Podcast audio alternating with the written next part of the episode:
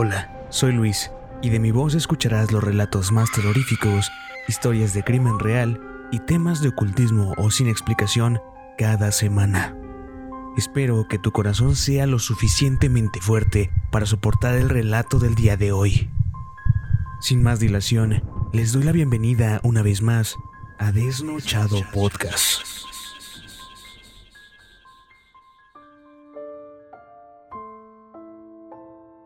Hola, yo sé que me fui durante mucho tiempo, pero creo que es momento de regresar. Como en muchos lugares se dice, creo que todo se da a su tiempo y para mí creo que es tiempo de volver. De volver a ser parte de esas historias que llegaban a sus oídos y que por lo que veo en todas estas reproducciones les siguen gustando. Me fui pero necesitaba ese tiempo les puedo contar que dediqué mucho de ese tiempo a proyectos personales que realmente no sé si algún día tocarán la luz, pero que me enorgullece haber realizado. Necesitaba más motivación para seguirles reproduciendo material de calidad y no solo crear por crear. Así que les pido una disculpa por el abandono y les agradezco por todo el amor que le dieron esos episodios que había dejado aquí. Pero bueno, basta de mucha charla y vamos a darle.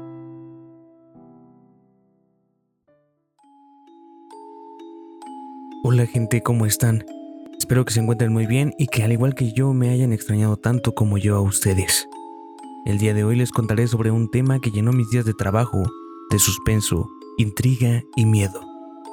Cuando aún solo era un joven egresado que perdía el tiempo en su lugar de trabajo, escuchando en sus audífonos este tipo de historias. También debo de agradecer a un canal de YouTube y a dos narradores increíbles de este género, por ser los principales personajes que me involucraron en hacer este tipo de contenido. El canal es Mundo Creepy y los narradores son Masked Man y Nightcrawler, a quienes mando un gran saludo y les dedico este capítulo como agradecimiento. También quiero que sepan que este capítulo tiene todos los derechos reservados a los escritores de estas historias, de las cuales hoy yo seré su narrador.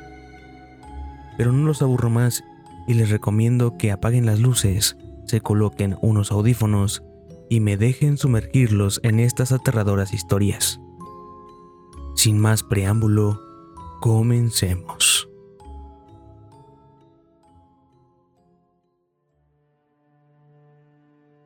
Antes de comenzar, creo que debo de explicarles qué es un creepypasta y por qué me volví tan fan de este género hace algunos años. Los creepypastas son historias cortas de terror recogidas y compartidas a través de Internet, como foros, blogs o videos de YouTube, con la intención de asustar o inquietar al lector, cuyos límites entre realidad y ficción permanecen difusos. Son parecidas a las leyendas urbanas, aunque no siempre tienden a tomar la forma de texto escrito o narración. Algunos vienen en forma de imágenes, videos o quizá videojuegos, supuestamente encantados. Los creepypastas podrían considerarse literatura de temática aterradora, pero escrita por aficionados. Creepypasta es un acrónimo de la palabra creepy, aterrador en inglés, y copypasta. El nombre proviene de la jerga de Internet copy-paste, que se refiere al texto que ha sido copiado y pegado por los usuarios en los foros de discusión en múltiples ocasiones. El término fue acuñado en una red de internet llamada 4chan alrededor del 2006. Los orígenes exactos del creepypasta son desconocidos. Las primeras creepypastas generalmente se escribían de forma anónima y se publicaban rutinariamente, lo que dificultaba el estudio de la historia del género y el determinar si la publicación es real o ficticia. Esto último hace que no sepamos de manera correcta ni concreta si lo que catalogamos como creepypasta puede ser solo una historia inventada o hasta cierto punto una historia real. Ahora que conocemos un poco sobre qué son los creepypastas, pasemos a alguno de ellos.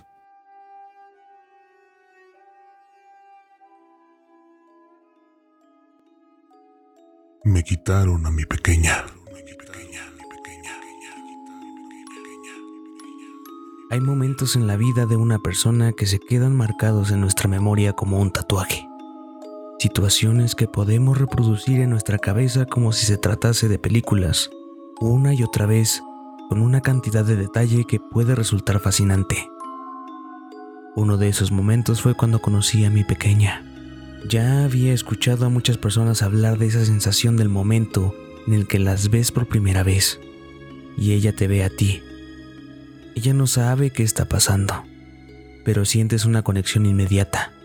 Te enamoras a primera vista y juras que vas a protegerla sin importar lo que pase. Nunca llegué a casarme. La idea del compromiso me aterraba, pero el deseo de ser padre, ese sí me calaba hondo. Finalmente llegó el día. Sentí todo el peso de la responsabilidad que me estaba esperando adelante de mí cayendo sobre mis hombros de golpe. Fue aterrador, pero también me hizo sentir completo. Por unos breves instantes en mi vida me sentí feliz. Sin embargo, llegó a mi vida otro momento que jamás voy a olvidar. El instante en el que me arrebataron a mi pequeña. Esa mañana habíamos terminado el desayuno. Dos claras de huevo con un poco de fruta y jugo de naranja su comida favorita. Ella estaba feliz. Era un día particularmente agradable. Podía escuchar desde la cocina la dulce melodía de los animales que llevaban a cabo su rutina afuera. Y entonces noté un sonido extraño. Eran pasos. Incluso unas aves se callaron. Me pregunté qué carajo hacía alguien en nuestro hogar. No estábamos acostumbrados a las visitas y esto sin duda era algo inusual. Ni siquiera tuve tiempo de procesar la información, pues un grito furioso se hizo presente en el lugar. Era un hombre, un hombre que amenazaba con entrar a mi casa. ¿Pero por qué? ¿Por qué alguien querría algo de nosotros? No éramos una familia acomodada. Vivíamos al día con poca comida y era lo poco que yo podía conseguir. ¿Acaso querrían dinero? Llevarse los pocos bienes que teníamos o qué quieren. Pronto mis preguntas serían respondidas. Cuando escuché a uno de esos hombres asegurando que se iban a llevar a mi pequeña, un escalofrío recorrió cada rincón de mi piel. Y como sea que fuera la señal que mi cerebro le dio al resto de mi cuerpo para accionar, comencé a correr frenéticamente. Me encerré en la habitación de mi niña donde ella se encontraba. Estaba confundida, nunca me había visto tan asustado. Traté de calmarla. Le dije que todo estaría bien, aunque en el fondo yo sabía que eso era mentira. Lo siguiente que ocurrió me hizo dar un sobresalto, pues alguien estaba golpeando ferozmente la puerta de entrada. La madera crujía con cada embestida. No iba a resistir mucho. Me dirigí hacia ella y le pedí perdón por no haberla protegido. Le dije que tal vez su madre había enviado a esas personas. Esa mujer nunca la quiso, jamás la cuidó. Ni siquiera le importaba su bienestar. Pero estaba empecinada en que ella no estuviera conmigo. Lo único que deseaba era arrancarla de mis brazos. Finalmente la puerta se dio. Los hombres entraron violentamente mientras las lágrimas ya inundaban mis ojos y se arrastraban a través de mis mejillas. No pude hacer nada para evitarlo. Ella comenzó a llorar también, su mirada me suplicaba que la salvara, que hiciera algo para evitar que se la llevaran, pero yo estaba aterrado, no sabía qué hacer. Aunque eso no importaba, era demasiado tarde. En un solo movimiento su cuello se abrió, dejando salir una cantidad obscena de sangre. Su vida se fue apagando poco a poco, mientras yo estaba ahí, inmóvil, observando cómo esos hijos de perra me habían quitado a la única cosa en toda mi vida que me importaba. Entonces, la puerta de la habitación se abrió con fuerza. Ahí está, atrápenlo, gritó el líder del grupo. Casi instantáneamente dos de ellos abalanzaron sobre mí, escupiendo insultos y amenazas. Al ver el cuerpo inerte de mi niña, uno de ellos comenzó a golpearme. Sacó su pistola que tenía en su cinturón para ponerla en mi frente, asegurando que yo merecía morir. ¿Yo? Ellos fueron los que me la quitaron. No me dejaron opción. El líder del grupo se acercó a ella y comenzó a llorar.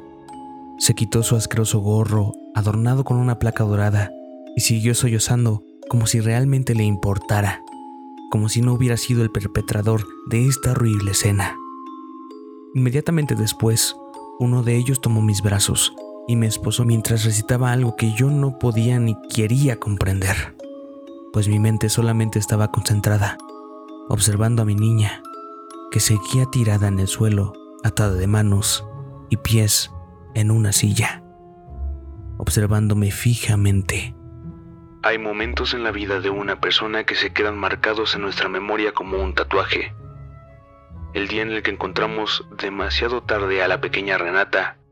El día en el que no tuve el valor de volarle los sesos a ese maldito secuestrador. Y el día en el que decidí dejar la fuerza policial. Esos son solo algunos de ellos. Mi hermano volvió después de 20 años. Mi hermano me miró y me pidió que no gritara. Apenas si pude reconocerlo con esa barba maltratada y esos ojos cansados. Poco o nada quedaba de la cara de aquel niño de 13 años. De la última vez que lo vi, ni él ni yo sabemos cómo reaccionarán mi mamá y mi papá cuando les expliquemos que ha regresado. Probablemente no lo creerán o pensarán que es algún tipo de broma. La última vez que vi a mi hermano, estaba muy feliz, pues habíamos ido a la feria con la familia. Entre los puestos de la feria había una carpa con antigüedades y objetos extraños la última vez que vi a mi hermano. Ahora frente a mí hay un hombre de más de 30 años, explicándome todo lo que vivió en estos 20 años, llorando mientras me cuenta lo mucho que sufrió, el hambre, el miedo, la soledad y todo eso que sintió durante todo este tiempo. Aún sostiene esa esfera dorada en sus manos, pero está reparada con cinta, pegamento y hasta soldadura. Cuando la esfera se rompió no tuve forma de volver. Pasé años tratando de repararla. Me explicaba mientras sus manos temblaban. La última vez que vi a mi hermano, él tenía tan solo 13 años, y eso eso fue hace solo dos minutos, antes de que, según lo que me cuenta, el tiempo se detuviera al caer aquella esfera.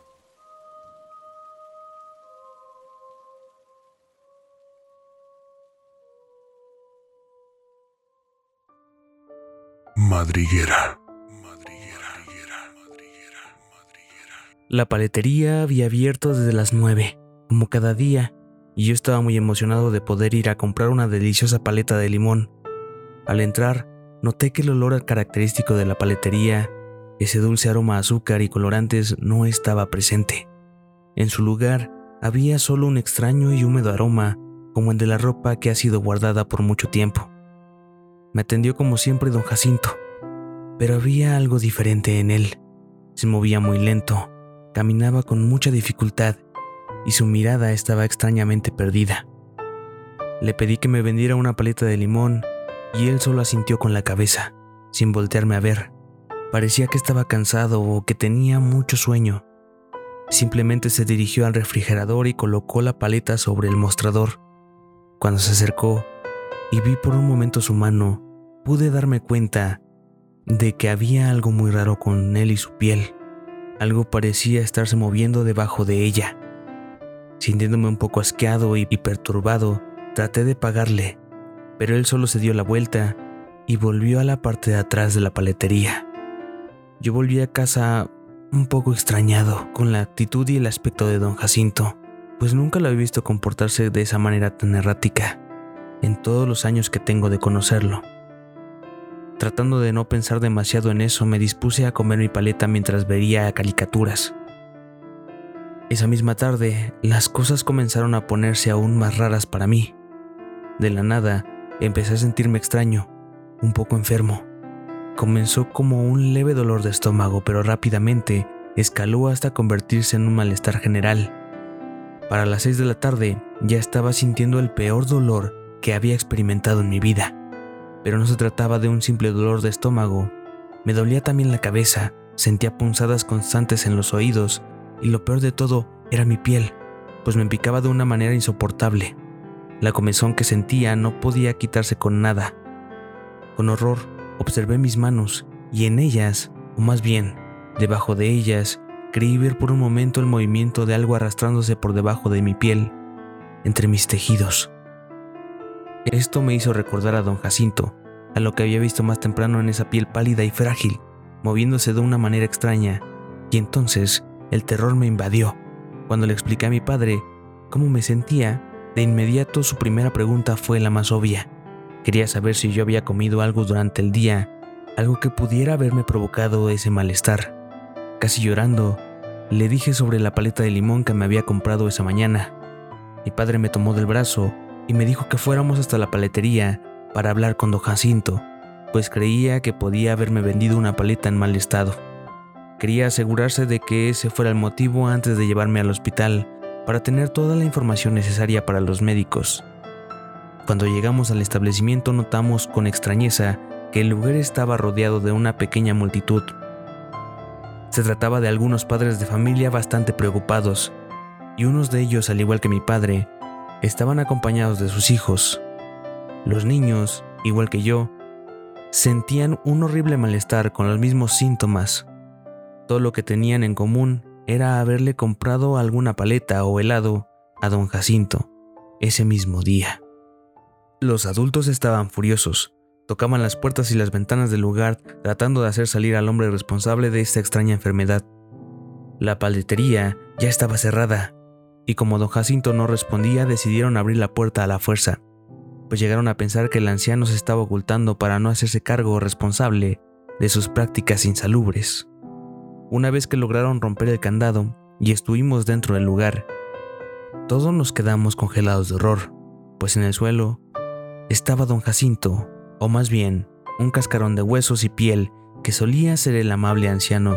Su piel estaba repleta de pequeños agujeros de los cuales sobresalían puntos de color negro. Estaba muerto pero su piel palpitaba y se movía de una forma perturbadora. Sus ojos eran solo dos agujeros vacíos y su boca estaba abierta en una mueca de horrible sufrimiento.